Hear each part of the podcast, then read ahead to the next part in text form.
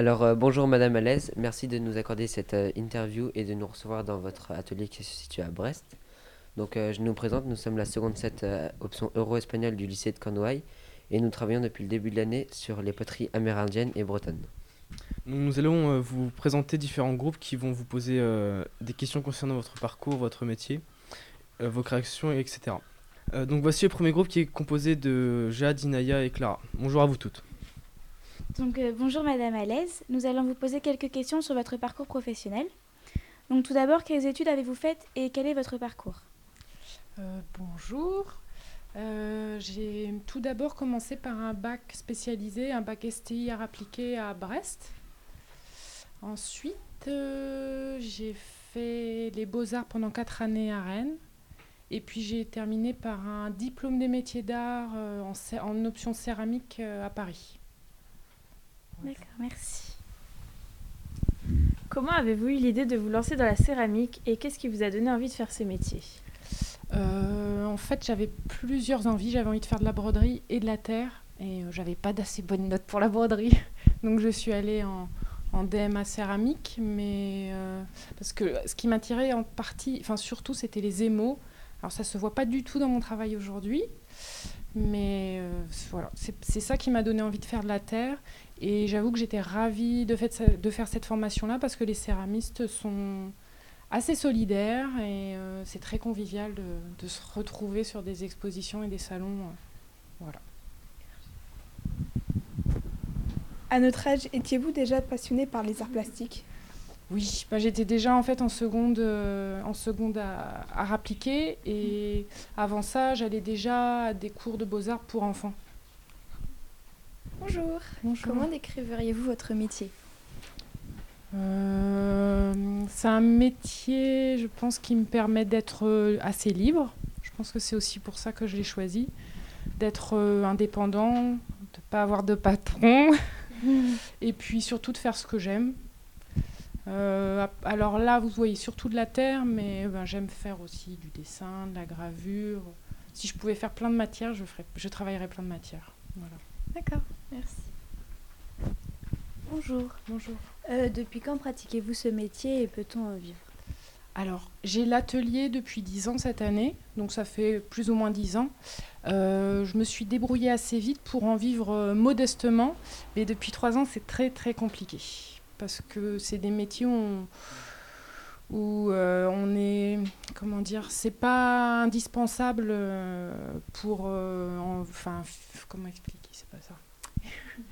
Euh, c'est pas des besoins vitaux, on va dire. C'est pas euh, de l'alimentaire, c'est pas même de, à la limite de la hi-fi ou des nouvelles technologies qui, je pense, euh, prennent beaucoup plus de place. C'est un peu comme du luxe entre guillemets de s'offrir une œuvre, je pense. Mais après, il y a des gens modestes qui quand même s'offrent des œuvres. Mais du coup, c'est oui, c'est difficile d'en vivre. D'accord. Bonjour. Alors, qu'aimez-vous le plus dans votre travail? Euh, Le fait de ne pas avoir d'horaire. Euh, et le fait de faire surtout ce que j'ai décidé de faire. Qu'en en fait, on ne décide pas pour moi. Mm. Et puis, voilà. D'accord, merci. Bonjour. Euh, vous nous avez dit que vous étiez passionné par les arts plastiques. Et en plus du sens artistique, quelles compétences sont requises pour exercer votre métier? Compétences requises bah, Je pense qu'il faut surtout. Bah, c'est ça, faut être quand même un peu passionné, je sais pas, mais c'est vraiment le fait de vouloir euh, vivre de ça, déjà, parce que c'est, c'est pas évident, parce qu'il y a, y a beaucoup de choses. Il n'y a pas que la création, en fait. Dans notre métier, on a plusieurs casquettes, plusieurs métiers on est obligé d'assurer nos ventes, on doit trouver des lieux pour exposer, notre communication, notre propre communication, on doit faire notre comptabilité. Euh, il y a beaucoup de choses qui, enveloppent le travail et en fait, ça prend beaucoup, beaucoup de place aussi par rapport à la création. Bonjour, euh, alors moi je vais vous poser quelques questions sur votre atelier. Donc euh, pourquoi vous êtes installé ici à Brest? Brest, ben, moi j'y suis née. Après, c'est un peu du hasard. Je pense que j'aurais peut-être pu au démarrage être dans une autre ville, mais j'avoue que bah, moi j'y suis bien. Parce que c'est faisable de trouver un atelier avec un loyer modeste. Et dans toutes les villes, c'est pas le cas. Euh, j'ai de la chance d'avoir l'atelier en centre-ville, ce qui m'a permis assez rapidement de pouvoir un peu gagner ma vie grâce, euh, grâce au lieu, en fait, d'être euh, ben, pas trop mal placé, d'avoir une vitrine surtout. Dans quelles conditions travaillez-vous en musique ou dans le silence? Alors ça, ça va dépendre de mon humeur, je pense. Je vais des, j'ai des semaines où je vais écouter la radio toute la journée, des fois où j'ai besoin de beaucoup de silence, et des fois ça peut être par moment de la musique ou des... J'aime bien écouter des disques audio quand je travaille aussi. D'accord, Voilà. merci. Et donc, comment organisez-vous votre, votre journée de travail? C'est un peu toujours mon humeur. Euh, c'est un- J'avoue que c'est un peu souvent confus, mais j'essaye de m'organiser, je- j'essaye de me donner des journées. Et là où je travaille le mieux, c'est souvent avant les événements, avant le, avant le jour J, en fait, où il faut vraiment, vraiment que, Mhm. que je m'y mette. Mais c'est un, peu- c'est c'est un peu le problème des fois, je pense, dans ce métier-là, c'est qu'en fait, il n'y a que nous pour nous pour nous comment dire nous motiver et euh, des fois c'est un peu le côté difficile parce Ouais. qu'il n'y a personne qui attend réellement quelque chose de nous entre guillemets. C'est c'est nous face à nous. Voilà. Ok, merci beaucoup. Euh, quel univers cherchez-vous à créer à travers euh, votre atelier? À travers mon atelier? Euh, ben, un univers personnel. Je- c'est juste un endroit où ben, en fait ça fait faire faire dix ans de coup que je suis là. Je suis quelqu'un qui accumule beaucoup beaucoup de bazar. Ça doit se voir. Et euh, puis ben, j'aime plein de choses. En fait c'est pas juste un, un atelier où je vais juste faire et, et créer. J'ai besoin d'avoir tout un petit univers euh, pour m'y sentir bien. Voilà. Et euh, collaborez-vous avec euh, d'autres artistes euh, en France ou ailleurs? C'est, ça m'est arrivé, mais pas très souvent parce que c'est pas évident pour moi de. Parce que la, en fait, la matière terre, c'est particulier, c'est-à-dire que c'est pas une chose qu'on peut totalement faire évoluer dans le temps, puisqu'il faut cuire la pièce et après elle ne bouge plus. Mais j'ai déjà travaillé avec une amie à moi qui est sculpteur textile. Donc j'avais fait les personnages, puis elle, elle a travaillé autour des personnages. Et avec Julie, ma voisine d'atelier aussi, on avait fait des pièces communes. Ici, on est face à un mur qui est très particulier. Ben, en fait, c'est un mur qui me permet surtout de présenter un petit peu mon travail. Quand des, si des gens osent rentrer, ça impressionne toujours un peu de rentrer dans un atelier. Tout ce travail-là, là, pour le coup, c'est un travail qui est vraiment inspiré des, icônes euh, et des, figures qu'on peut voir dans les églises, en fait. Donc c'était... Ce qui m'a inspiré, en fait, c'est l'idée... En fait, c'est juste, c'est bête, c'est juste des mots, mais je trouve ça juste beau. Et c'est ça qui m'a un peu guidée quand j'ai fait les pièces, parce que je délivre pas de message du tout. Mon travail souvent entre les... Moi, ce que j'appelle l'imagerie, qui permet de véhiculer une information en science ou, ou, dans, les, dans les croyances. En fait, c'est pour, pour donner un, pour ceux qui donnent un message justement.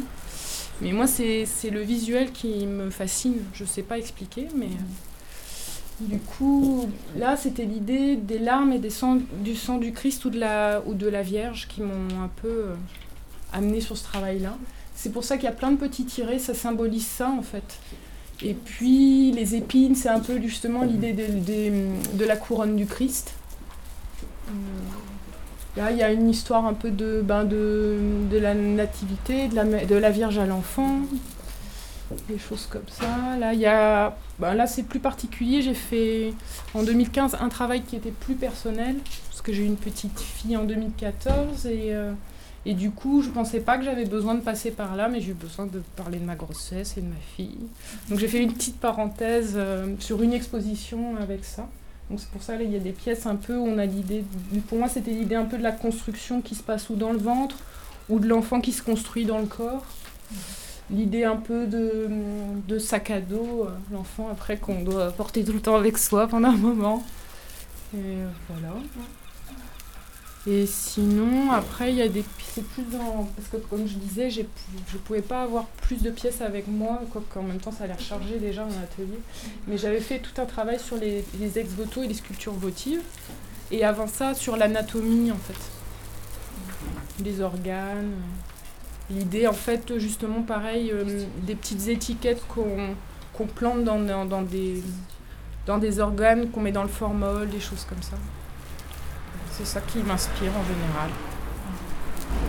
Et est-ce que vous allez aussi chercher des matériaux, euh, je sais pas, parce qu'on est à Brest, des bois flottés, enfin des choses de. C'est- absolument pas mon univers en fait. Je- Non.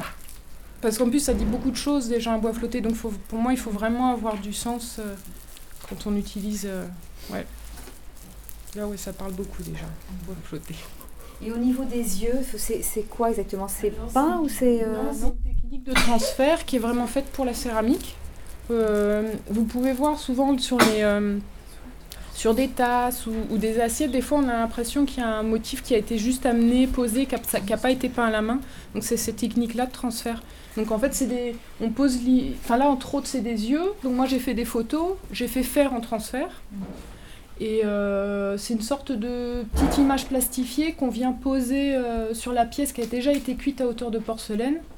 Et on recuit la pièce à, à 800 degrés pour fixer l'image en fait. Alors, est-ce que ça vous arrive aussi de les habiller, par exemple, ou de mettre. Parce qu'il y a beaucoup de blanc qui apparaît. Mm, Non, en fait, ils sont tout le temps tout nus. C'est des bonhommes tout nus. Ils sont pas habillés. Mais par contre, j'avais fait des, quelques séries de, de- des sortes de poupées. Donc là, l'idée, c'était vraiment au départ. euh, bah, je peux vous montrer une photo. Je sais pas où j'ai les j'avais préparé un papier de photos. J'avais fait ce que j'appelais vraiment comme l'idée des écorchés, c'est-à-dire que c'est l'idée un peu de la poupée ancienne en porcelaine, où il y a juste les extrémités qui sont en porcelaine, et tout le reste c'est de la. Mais souvent elles sont habillées par exemple. Mais là l'idée c'est qu'elles soient nues, et même à- enfin on aurait enlevé la peau pour aller voir ce qui se passait en dessous. Et là c'est de la broderie du coup, tout là. Est-ce que vous avez des thèmes de prédilection ou Ben, ce des sujets où les sujets ils viennent euh, Non, non, c'est vraiment les sciences et les croyances, mais enfin, moi, ce que j'appelle un peu l'imagerie, c'est-à-dire que pour les sciences, ça va être euh, les planches anatomiques, ça va être le muséum d'histoire naturelle avec les, les bocaux euh, où il y a des organes dans le formol, ou même des fœtus, ou des choses comme ça. Et même la muséographie, en fait, de tout ça, parce qu'à Paris, le muséum d'histoire naturelle, en plus de ce qu'on peut y voir, c'est même, euh, même la muséographie, les, armoires, les choses comme ça qui sont impressionnantes. Et après, dans, les, religions, c'est pareil, ça va être les ex-voto, ça va être euh, les icônes, ça va être les reliquaires. Et, souvent, ce qui regroupait ça, mais il y a longtemps, sous petite forme, c'était euh, les cabinets de curiosité qui, qui faisaient se rejoindre en fait ces deux univers. Donc c'est ça souvent qui m'inspire. J'avoue qu'en ce moment, le travail est en train d'évoluer. Ça va être plus ancré dans la réalité que ce que ça n'était, mais ça va être toujours l'homme, mais un peu avec le ressenti actuel en fait. Le fait que les conditions de vie dans le monde entier sont compliquées, des choses comme ça. Ah, vous, vous voyez comment l'évolution de, notre planète? Ah, ça, ça, moi je suis très pessimiste. Je trouve aussi. Mais, mais l'idée, là, pour le coup, ça va être des pièces tout en blanc et ça va être une idée de soin, en fait, de prendre un peu plus soin.